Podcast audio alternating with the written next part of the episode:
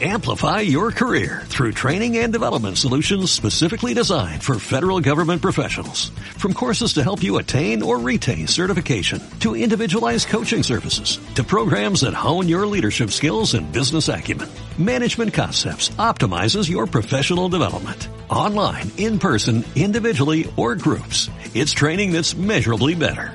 Learn more at managementconcepts.com. That's managementconcepts.com.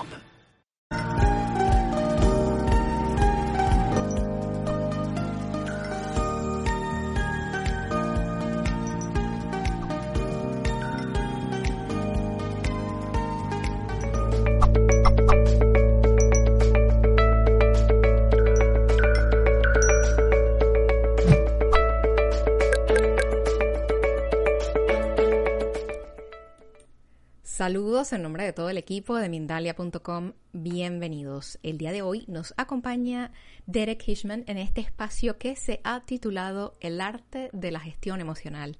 Derek Hishman es escritor, es coach y experto en gestión emocional.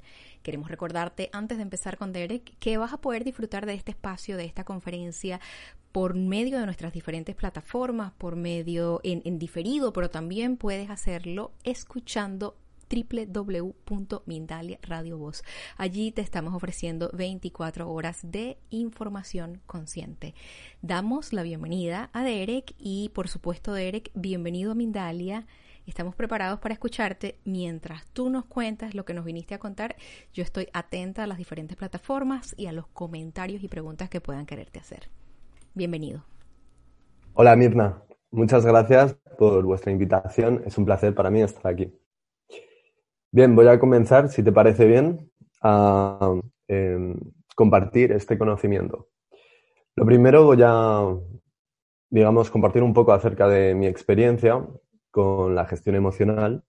Yo empecé a los 17 años en un camino espiritual y, bueno, al principio un poco naive, buscando la iluminación espiritual. Y mm, después de muchos años de investigación, de diferentes eh, conocimientos como la meditación en distintos lugares, y etcétera. Em, hace ya unos cuantos años descubrí un conocimiento que realmente cambió mi vida por completo y este conocimiento es el que yo describo como la gestión emocional. La gestión emocional es la capacidad de manejar nuestras emociones y sobre todo para estar en paz con nuestras emociones. Existe mucho desconocimiento acerca de para qué sirven las emociones. Incluso muchas veces, incluso en la psicología, eh, yo trabajo con psicólogos que eh, a veces tienen dificultades para entender para qué sirve la emoción o cómo manejarla adecuadamente. Entonces, voy a tratar de hoy difundir un poco acerca de este conocimiento que realmente nos puede ayudar a manejar todas nuestras experiencias. Es decir, desde el punto de vista interno con nosotros mismos, pero también en nuestras relaciones con los demás o incluso en la manera de avanzar hacia nuestros objetivos y propósitos. Como suelo decir, la gestión emocional es como regar las raíces que hace florecer la felicidad. Y esta felicidad se construye por cuatro pilares que son la autoestima, las relaciones plenas, el propósito y la sabiduría. Por lo tanto, entender nuestro mundo emocional es realmente la llave que nos abre la puerta a la felicidad. Para, empezar, voy a eh, explicar un poco acerca de cómo surgen las emociones y cómo un poco podemos también eh, estar en paz con ellas. Lo primero que hay que entender es que todas las experiencias que vivimos generan un impacto emocional en nosotros y normalmente no controlamos las experiencias, no elegimos las experiencias, no, elegimos que salga el sol por las mañanas, ni que las personas actúen de cierta forma, ni que el político que esté en nuestro país actúe de una forma o de otra. Es decir, prácticamente todo lo que vivimos está fuera de nuestro control y ejerce influencia o impacta en nuestro cuerpo generando emociones. Las emociones son respuestas inteligentes, instintivas, de nuestro cerebro más primitivo, que se activa en forma de emoción informando de una necesidad profunda. Normalmente estas necesidades son de afecto, de seguridad y de placer. Por lo tanto, siempre que aparece una emoción, aparece una necesidad. Ahora, muchas veces entramos en conflicto con la emoción debido a el condicionamiento que hemos recibido cultural, familiar, desde el no llores, no seas inseguro, eh, enfadarse es malo, etc. Todas estas ideas son las que van originando el conflicto con la experiencia, tanto interna como externa. Por lo tanto, cuando entramos en conflicto con la emoción es cuando se genera lo que comúnmente llamamos sufrimiento. Y este sufrimiento toma distintas formas, ya sea la ansiedad, las adicciones o la insatisfacción. Y por lo tanto, de aquí se origina todos los patrones, comportamientos que nos impiden vivir felices y en paz con nosotros mismos. Ahora bien, Vivir desde, desde la paz, vivir desde, desde, nuestro verdadero ser, que es la conciencia, significa aceptar las emociones que estamos viviendo y aceptar las experiencias que están sucediendo en este momento. Por ejemplo, está muy de moda esto de estar en el presente, ¿no?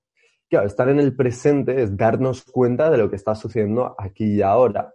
Y aquí y ahora quizá está sucediendo la tristeza, está sucediendo la ira, está sucediendo la inseguridad, que son respuestas naturales de nuestro ser ante las experiencias que vivimos. También hay que entender que esas experiencias no solo son las que están sucediendo ahora, sino experiencias que sucedieron en el pasado, que todavía aparecen, quizá no fueron atendidas, no fueron integradas, no fueron ni siquiera reconocidas, ¿no? Y es el origen de los traumas, emociones que no han sido escuchadas. Entonces, muchas veces de repente no entendemos por qué nos sentimos tristes, por qué nos sentimos enfadados, por qué nos sentimos inseguros, porque no parece que haya una situación de peligro, una situación de pérdida, sin embargo nos sentimos así. Y eso es porque muchas veces las experiencias pasadas no fueron integradas, sanadas, escuchadas. Para que entendamos un poco más acerca de la emoción, existen siete sistemas motivacionales con los que nacemos que podría mencionarlos, si, te parece bien, que son la búsqueda, el cariño, el miedo, la ira, el juego, la sexualidad. ¿De acuerdo? Y esos siete sistemas motivacionales son los que conducen nuestro, nuestras motivaciones desde el día que nacemos. Es decir, cuando nacemos no tenemos creencias, no tenemos pensamiento, ni siquiera hemos desarrollado nuestro cerebro racional y son los sistemas motivacionales los que nos hacen llorar cuando necesitamos a nuestra madre, o jugar, o sentir inseguridad cuando nuestros padres se van, etc. Entonces, estos siete sistemas motivacionales están integrados en nuestro cerebro y todavía son los que nos empujan a resolver nuestras necesidades, ¿no? Por eso se llaman sistemas motivacionales, porque nos motivan, nos eh, empujan a resolver nuestras necesidades más fundamentales. Ahora, considero que es crucial entender estos sistemas motivacionales, ya que si queremos vivir con conciencia, debemos tomar conciencia de la raíz más profunda, que es la emoción. Es decir, la emoción es la raíz más profunda de la experiencia. Entendiendo la emoción, estamos entendiendo qué estamos viviendo ahora. Es decir, yo entiendo eh, lo que es la pérdida, yo entiendo lo que es que alguien transgiera em, mis límites. Yo entiendo em, lo que es eh, una situación de incertidumbre por la emoción que yo siento. La emoción da sentido a mi experiencia. Por lo tanto, cuando comprendo mi emoción, estoy comprendiendo en profundidad la experiencia, más allá de las interpretaciones, los juicios que pueda haber heredado culturalmente. Ahora, cuando yo entiendo la emoción, es cuando me conecto a un nivel profundo conmigo mismo.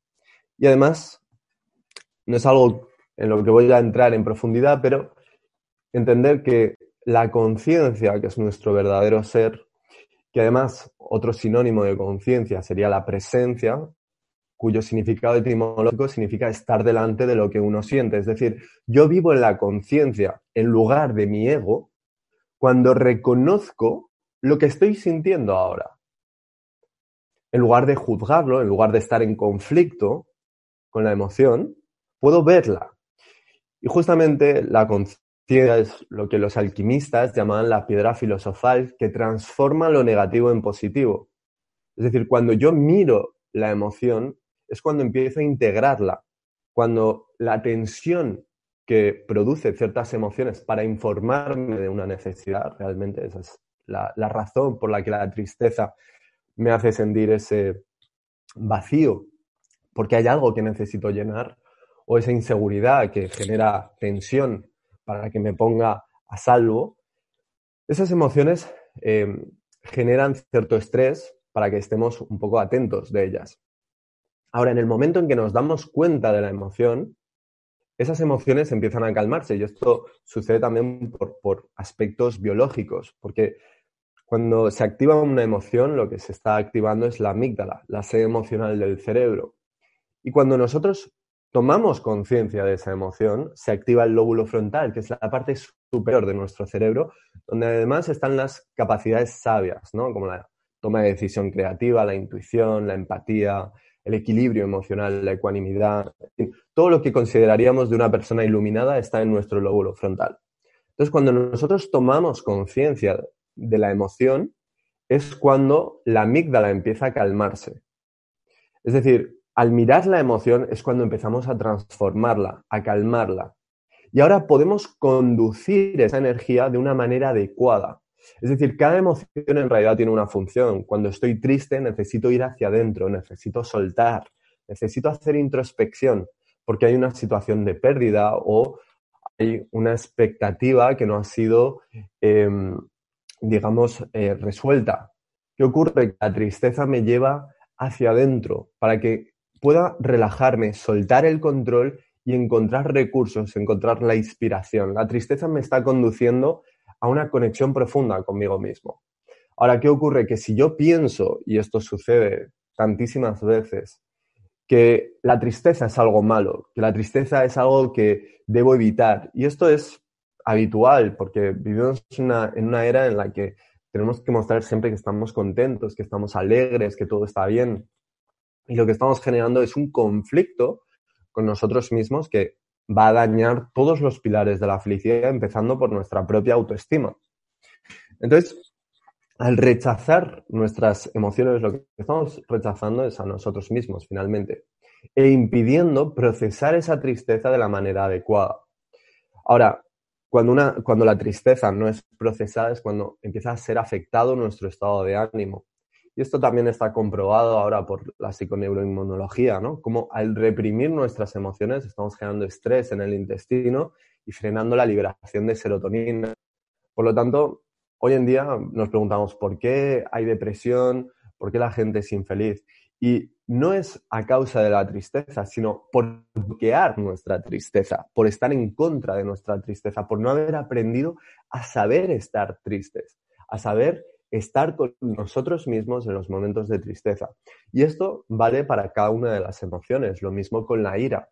Según los patrones que hayamos aprendido en nuestra infancia, que vamos, nos llevan a estar en conflicto con algún aspecto de nuestra emoción, ya sea la sexualidad, ya sea la ira, ya sea la inseguridad, realmente es de esa arma en la que construimos nuestro ego.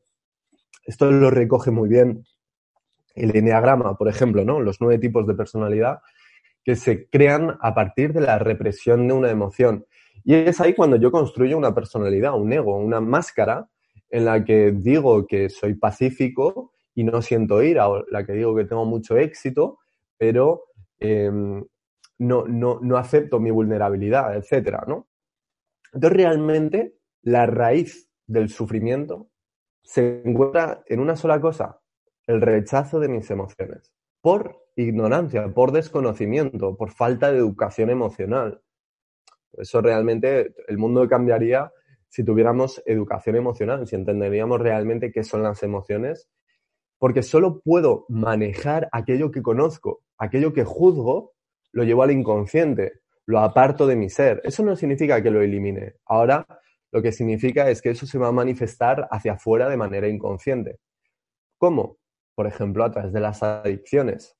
¿qué es la adicción realmente? Es una distracción para no ver mis emociones. Existen todo tipo de distracciones y adicciones. Puede ser la dependencia emocional, puede ser a las tecnologías, puede ser al sexo, puede ser a una droga, puede ser al alcohol.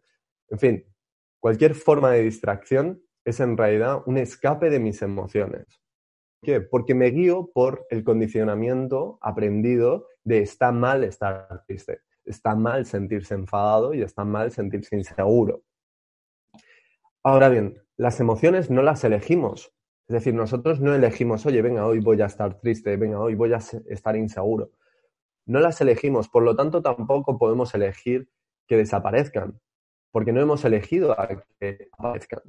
Es decir, la emoción aparece de forma instintiva frente a la experiencia que está sucediendo ahora.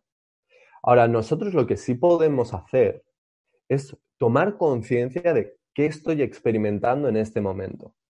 Y como decía, en el momento que yo tomo conciencia de lo que estoy experimentando ocurren varias cosas.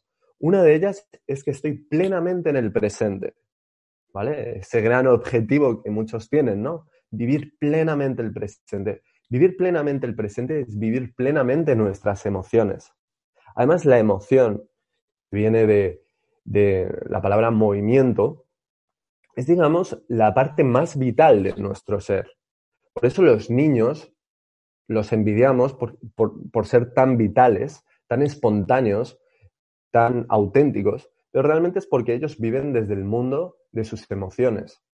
No están en conflicto con ellas. Empezarán a estar en conflicto a medida que vayan heredando todas estas creencias erróneas que tenemos acerca de las emociones y empezarán a reprimir, a sentir vergüenza, de ciertas sensaciones y emociones y construir, digamos, su personalidad y ego en función de la emoción que repriman, ¿no?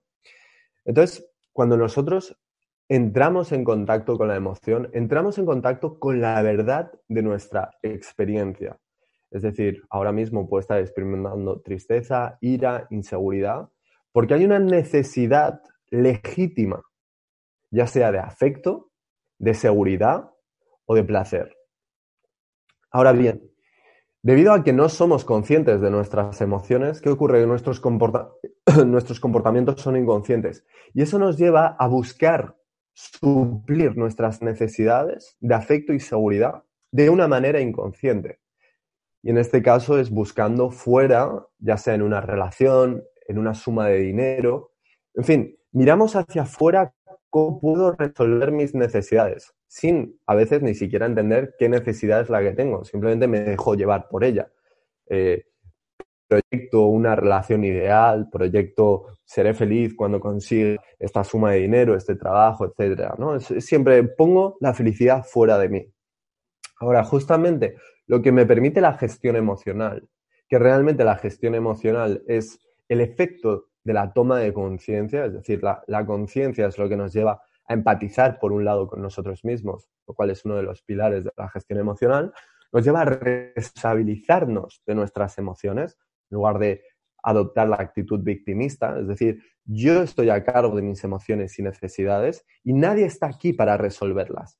No está ni las personas que hay a mi alrededor, ni las situaciones, ni los políticos, ni nadie. Yo soy 100% responsable de mí mismo y es así como vive nuestra conciencia. Y por último, la asertividad, la capacidad para comunicarme de forma eficaz, para transmitir qué es lo que siento, qué es lo que necesito al otro y así generar un entendimiento con el otro. ¿Cómo me puede entender el otro si no expreso lo que siento? ¿no? Muchas veces aspiramos, no, es que mi jefe actúa muy mal, pero estás comunicando qué es lo que sientes, lo que estás poniendo límites, ¿no?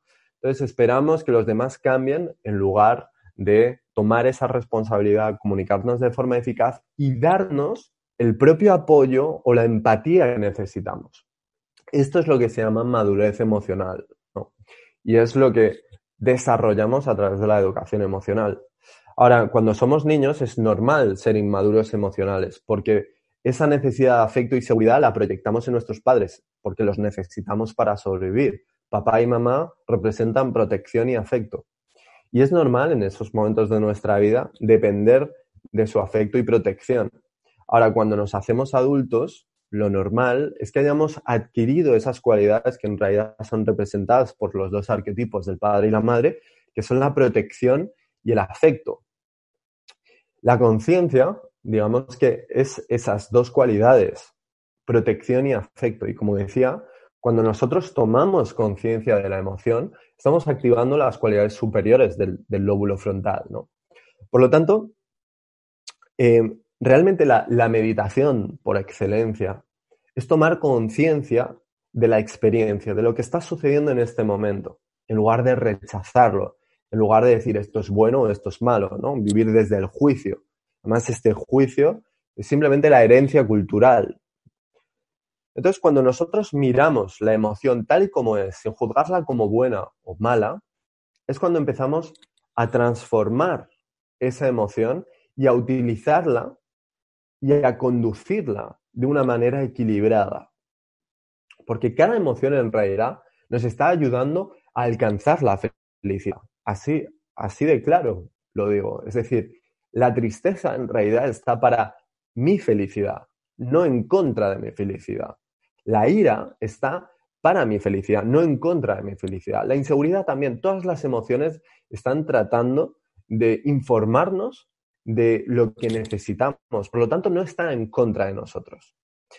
Si algo está en contra de nosotros, son nuestras ideas erróneas heredadas de nuestro entorno. Ideas que podríamos desechar y empezar a cultivar, digamos, una visión más consciente, más amable con nuestra propia naturaleza. Por eso cuando nosotros tenemos un contacto profundo con nuestras emociones, ya sea con la ira, con la inseguridad, con la tristeza. Y sobre todo hablo de las emociones negativas, porque son las que normalmente rechazamos y reprimimos. Es cuando realmente experimentamos em, todos los pilares de la felicidad, como explicaba al principio, ¿no? Empezando por la autoestima, ¿no? La palabra autoestima significa la propia estima. Es decir, es un respeto hacia uno mismo, es un autoacompañamiento, no es esa idea de éxito, éxito y seguridad en uno mismo, ya que muchas veces eso esconde una baja autoestima, como es el caso del narcisismo.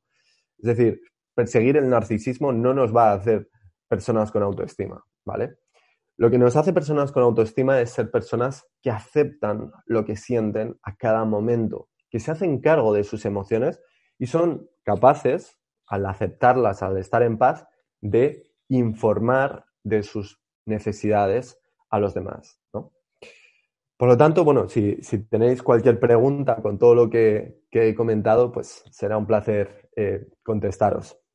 Claro que sí, Derek. Muchas gracias por compartir con nosotros tu tiempo, tus conocimientos. Vamos a empezar con el segmento de preguntas y respuestas. Antes de empezar con el segmento de preguntas, vamos a compartir con quienes nos están viendo información súper interesante y volvemos enseguida. En Mindalia.com puedes llegar a más y más personas en todo el mundo. Si quieres difundir tus talleres, promocionar tu libro o darte a conocer y llegar a millones de personas, envíanos un email a contacto arroba o llámanos por WhatsApp al más 34 644 721 050 y te ayudaremos a llevar tu mensaje al mundo.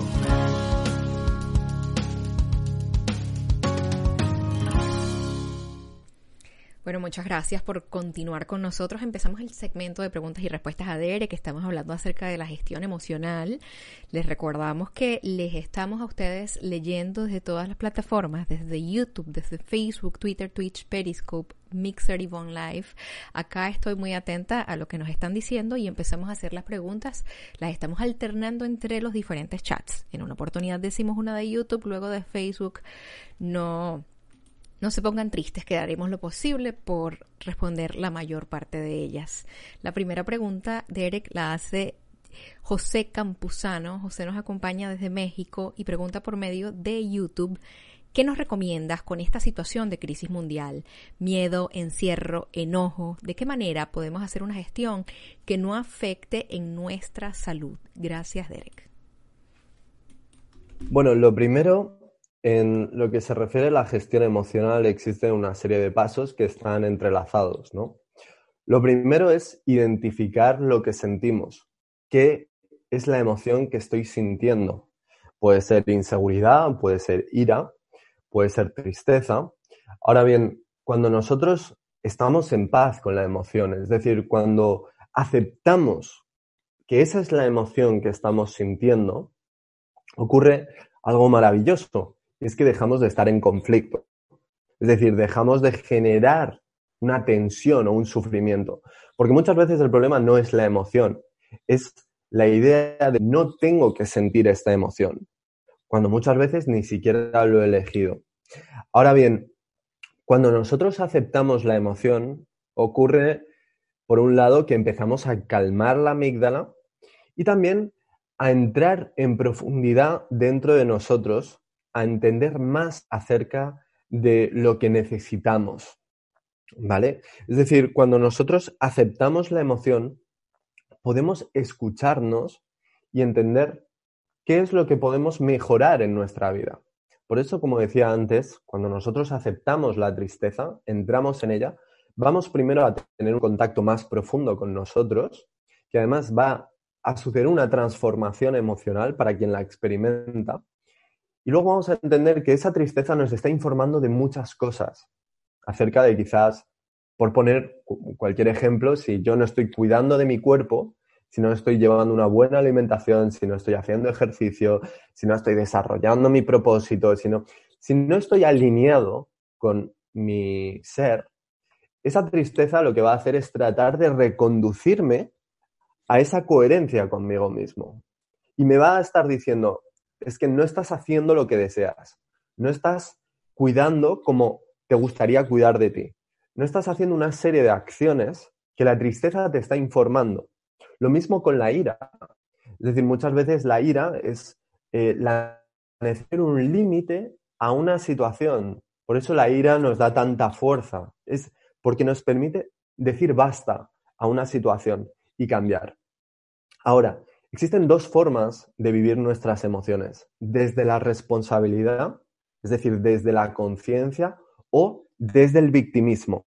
Es decir, poner la culpa en los demás por tu culpa yo siento triste, por tu culpa yo me siento enfadado, por tu culpa esto y lo otro. Es decir, en lugar de hacernos cargo de nuestra emoción y de lo que nos informan, el problema es cuando esperamos que nuestras circunstancias cambien, cuando no tenemos control sobre ellas, para por fin estar bien. Esto es el victimismo.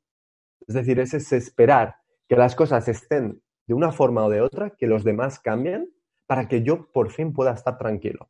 Pero eso no va a suceder. No estamos aquí para, esperar, para que todo esté perfecto y nosotros estemos bien. Porque nosotros crecemos a través del conflicto o a través de la dificultad o a través del reto.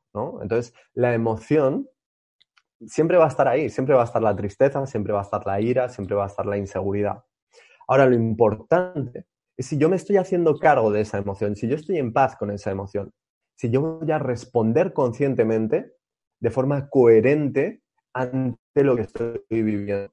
Entonces voy a darme cuenta de que la experiencia negativa me está ayudando a desarrollar mi potencial. Es en la dificultad en la que yo puedo ser creativo, en la que yo puedo desarrollar esta transformación de una situación. Si todo fuera perfecto, yo no podría desarrollar mi potencial, no podría desarrollar mi capacidad alquímica de transformación, de superación, de resiliencia, de creatividad. Es en la dificultad en la que yo puedo superarme. Entonces, que las circunstancias sean difíciles es perfecto, porque van a hacer que podamos desarrollar nuestro potencial. Gracias, Derek. Vamos con la siguiente pregunta. Esta la hace Ana Carolina Sánchez. Ella nos está viendo desde Perú. Hola, Derek. Mil gracias por esta información. Es muy valiosa.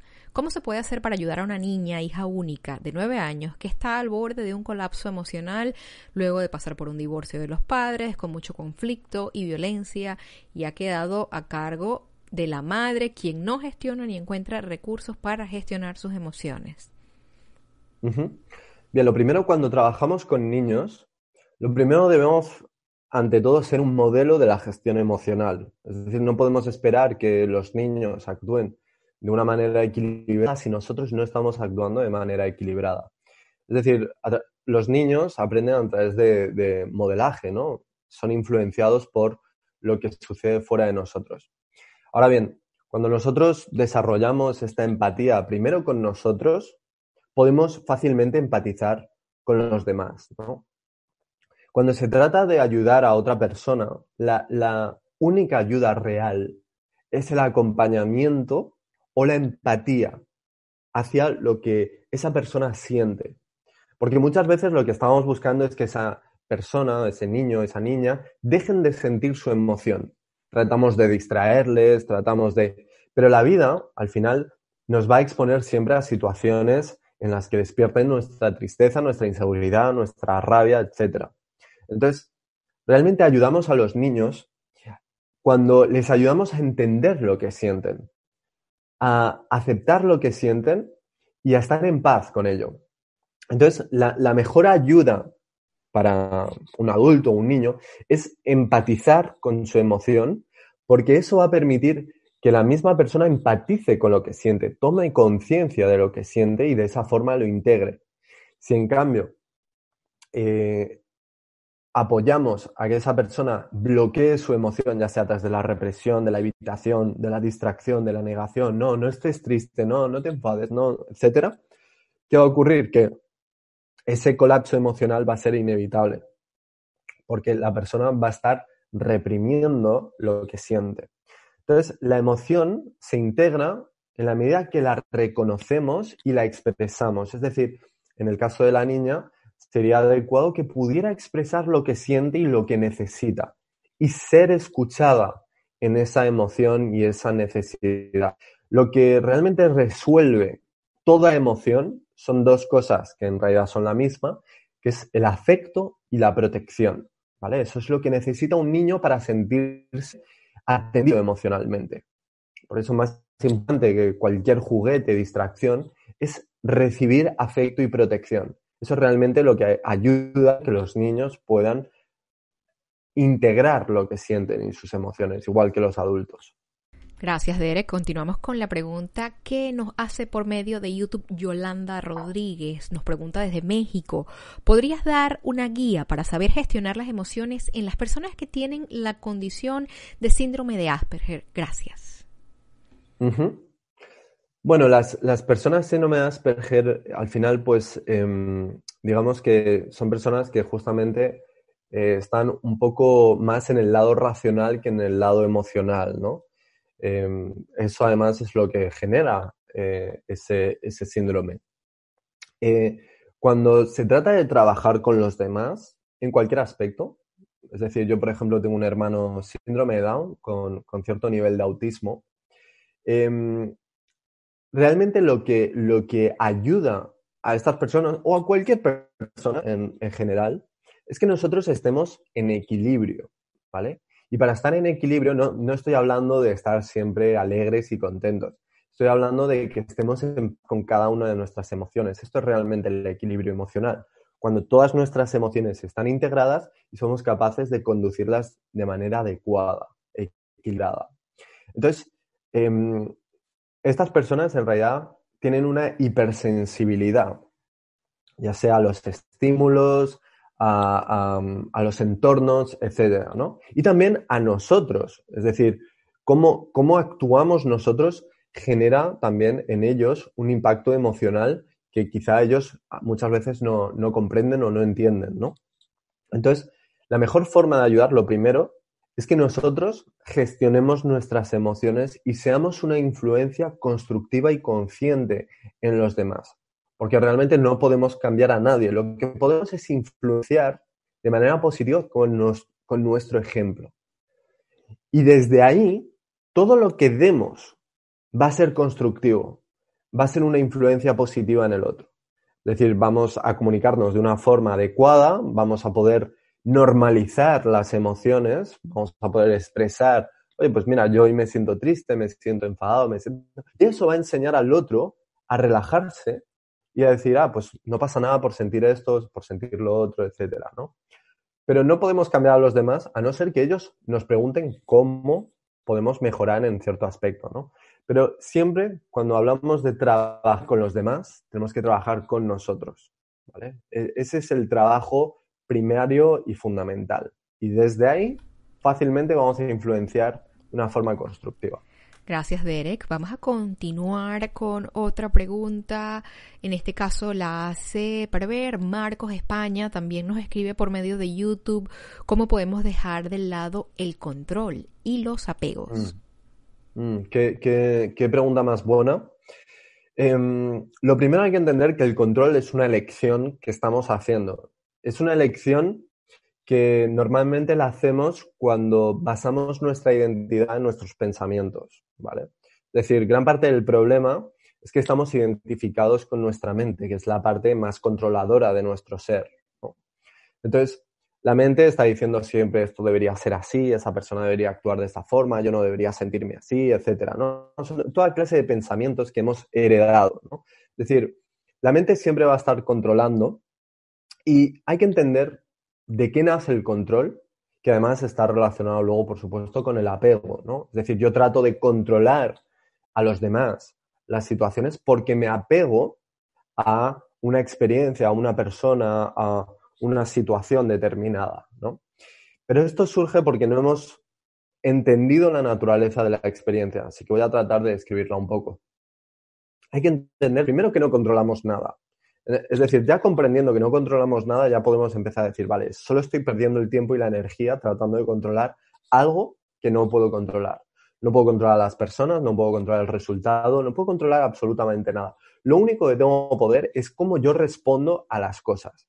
Ahora, cómo yo respondo a las cosas puede ser tratando de controlar, lo cual es una respuesta totalmente ineficaz, o puedo concentrarme en responder únicamente a lo que vivo de una manera consciente. Ahora, el control y el apego nace normalmente del rechazo de la experiencia negativa, ¿vale? Y la experiencia negativa es en cuatro dimensiones. Es, en el caso exterior, es la separación, la pérdida, el fracaso, ¿no? Es la realidad objetiva. En la parte mental, por supuesto, es eh, experimentar pensamientos negativos, dolor en el aspecto del sentimiento y tristeza en el aspecto de la emoción. Y no podemos evitar sentir dolor, tristeza y negatividad porque no podemos evitar tener experiencias de pérdida, fracaso y separación.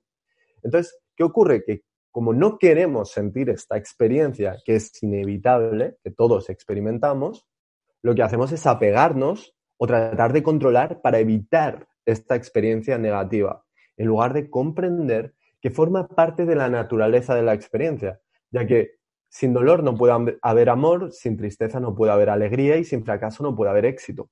Es decir, entendiendo la naturaleza de la experiencia, aceptando la totalidad dual de esta experiencia, es cuando digo, vale, no puedo controlar, apegarme es una pérdida de tiempo porque todo lo que hay fuera de mí va a cambiar.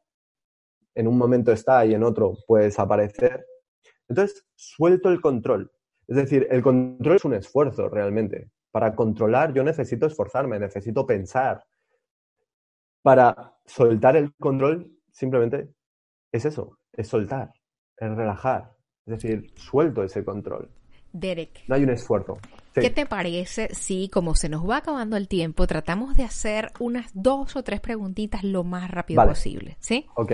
Bueno, empezamos con Paz Marshall. Paz Marshall, como siempre, nos acompaña desde Estados Unidos. Ella nos pregunta por medio de el Facebook cómo hacer para que nuestros hijos no repitan emociones de tristeza e inseguridad.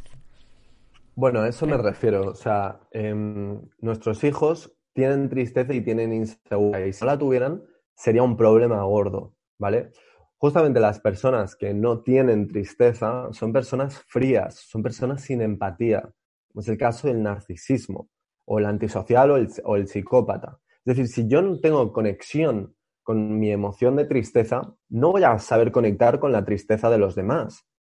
Del mismo modo, si yo no tengo inseguridad, no voy a ser prudente.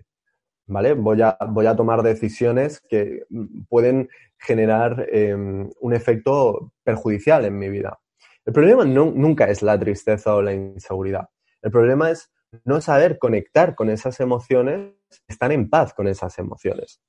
Realmente eso lo podemos enseñar lo primero a través de nuestro ejemplo. Es decir, conectando nosotros con nuestra tristeza, entendiendo que la tristeza no tiene nada de malo. Yo empecé a ser feliz el día que aprendí a aceptar mi tristeza. Ahí es cuando realmente encontré la felicidad. Lo mismo con mi inseguridad. Cuando acepté mi inseguridad es cuando pude ser totalmente auténtico y decir, oye, a mí esto me hace sentir inseguro. Cuando tú estás en paz con tus emociones, estás en paz. Y ese es, la, paz o la felicidad no es una emoción, es un estado de conciencia, o más bien es la conciencia. Entonces, lo que podemos ayudar a nuestros hijos es a entender sus emociones, a conectar, porque ahora quizá no quieres que sientan inseguridad y, tristeza, pero cuando sean adultos la van a sentir, ya sea fruto de una separación, un conflicto, etc. Nadie escapa de esas emociones porque están ahí por algo. Lo que podemos ayudarles es a tener un contacto profundo con sus emociones, a estar en paz y a saber aprovecharse de esa información y esa guía interna, que es fundamental para em, entender nuestras necesidades más profundas y así poder resolverlas desde dentro. Gracias. Vamos con la pregunta de Marimir. Marimir nos acompaña desde Argentina. Pregunta por medio de el YouTube. Puedo decir que paso un día más o menos tranquilo dentro de lo que es la cuarentena. Creo manejarlo, pero a la noche las piernas no me dejan descansar. Se mueven toda la noche. ¿Por qué? Bueno, hay que entender que nuestro cuerpo tiene una serie de necesidades, ¿no? Y cuando tomamos conciencia de, nuestro cuerpo, estamos tomando conciencia de nuestras necesidades más legítimas. Por eso, al tomar conciencia de nuestras emociones, también tomamos decisiones coherentes, decisiones que nos beneficien. Es decir, nuestro cuerpo tiene una serie de necesidades tanto alimenticias, es decir, una forma de alimentarnos, y también a nivel corporal, pues hay una necesidad de movilizar nuestro cuerpo, de estirarlo, de fortalecerlo. Y esto es algo que lo vemos en los gatos, en los perros, en cualquier animal, ¿no? Que mueve su cuerpo. Entonces, desconozco tu caso, pero em, sin duda el, el, síntoma parece ser un exceso de energía, ¿no? Es decir, tu cuerpo parece que necesita movimiento, necesita moverse, ¿no? Viven sin, sin, mover su cuerpo, sin estirarlo. Y eso termina generando ansiedad. Lo mismo que si no me alimento de, forma adecuada, también eh, mi cuerpo me va a informar a través de señales de que hay una, ya puede ser en forma de ansiedad, dolor de cabeza o lo que sea, ¿no? Entonces, escuchar el cuerpo y, y entender qué necesito, el cuerpo me lo va a decir. Y por supuesto, actuar en coherencia con eso. Basar nuestros días, nuestras acciones en el cuidado principal de nuestro cuerpo y de nuestra salud y vitalidad, que es realmente el primer pilar de las tres áreas, ¿no? Amor, salud y, dinero, ¿no? Entonces, todo empieza con la salud.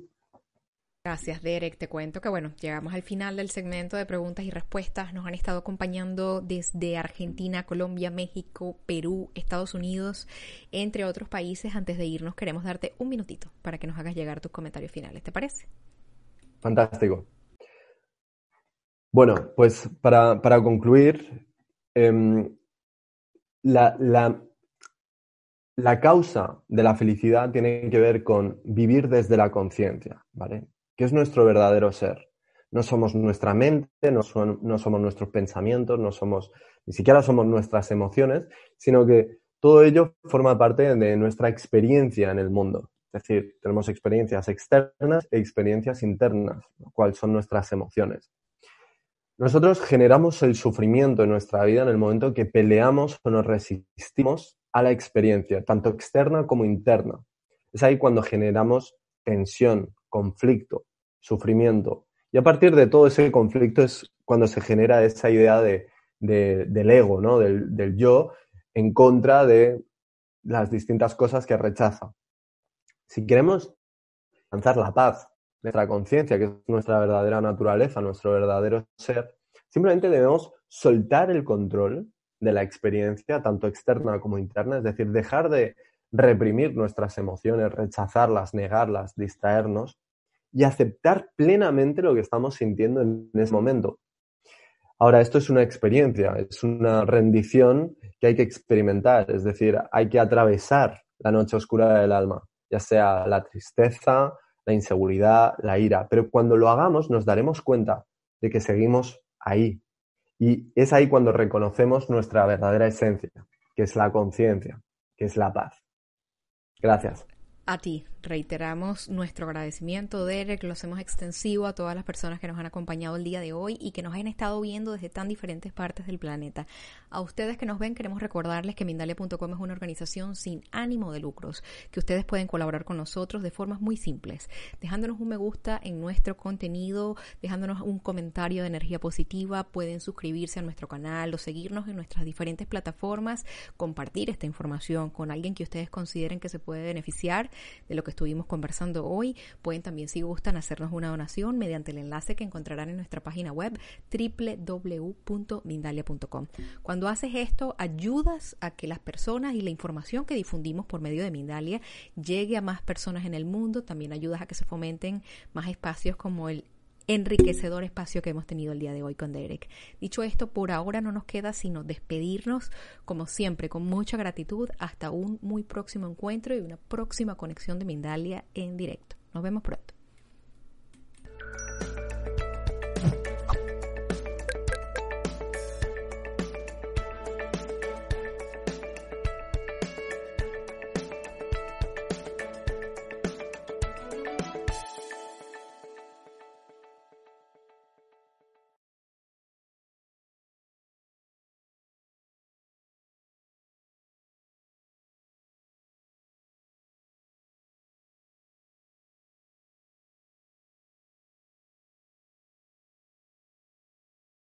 Amplify your career through training and development solutions specifically designed for federal government professionals. From courses to help you attain or retain certification, to individualized coaching services, to programs that hone your leadership skills and business acumen, Management Concepts optimizes your professional development. Online, in person, individually, or groups, it's training that's measurably better.